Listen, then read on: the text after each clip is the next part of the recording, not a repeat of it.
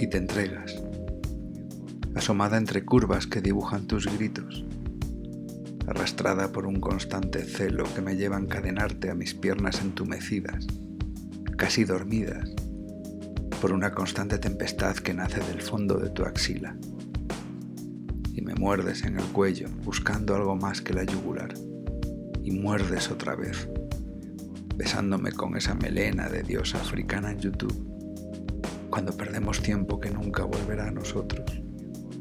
A este momento amodorrado y lascivo entre la tarde y la otra última noche. Y vuelves a beber de mi fuente intentando repetir la nada íntima buscando ese cáliz dorado que nos debería conceder la eterna juventud de un segundo, como la vela que nunca consume esta hora tierna y crepuscular, donde mi mano izquierda te apaga, mientras la derecha te enciende.